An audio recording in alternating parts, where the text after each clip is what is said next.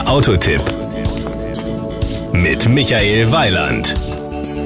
Also ich prophezeie mal, dass es ein Unterschied ist, ob Sie mit einem Segler oder mit einem Autofahrer über den Passat sprechen.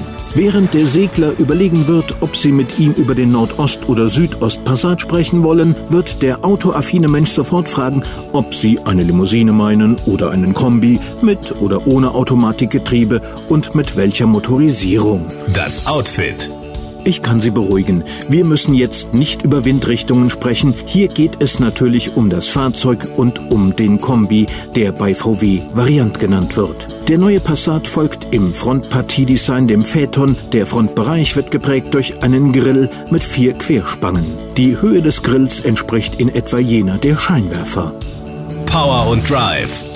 Zehn Motoren von 105 bis 300 PS stehen zur Auswahl. Die TDI-Versionen sind serienmäßig mit der Blue Motion Technologie ausgestattet. In unserem Testfahrzeug verrichtete ein 2.0 TSI mit 211 PS die Vortriebsarbeit. Der Passat 2.0 TSI ist als Variant 235 km/h schnell. Den Sprint auf 100 km/h absolviert der Wagen als Kombi in 7,7 Sekunden.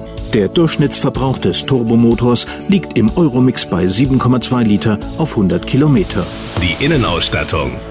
Schon als Trendline hat ein Passat neben der Zentralverriegelung, Klimaanlage, elektromechanische Servolenkung, rundum elektrische Fensterheber, elektronische Parkbremse mit Auto-Hold-Funktion und eine automatische Öffnung der Gepäckraumklappe an Bord. Im Komfortline sind neben den Standard-Features des Trendline dann das Radio-CD-System RCD 310 mit Doppel- und Digitaltuner, MP3-Wiedergabefunktion und Multimedia-Buchse AUX-IN dabei. Dazu kommen die automatische Fahrlichtschaltung, der Parkpilot für Front- und Heckbereich, sicherheitsoptimierte Kopfstützen und ein Regensensor. Die Kosten. Den Passat Variant gibt es ab 25.775 Euro. Die Version 2.0 TSI geht bei 33.675 Euro los. Das Gesamtbild. Der Passat-Variant ist genauso ausgefallen, wie man es von einem Volkswagen erwartet. Gut aussehend und solide. Und dass ein VW zudem noch gut im Werterhalt ist, braucht man sicherlich nicht extra zu erwähnen. Das war ein Beitrag von Michael Weiland.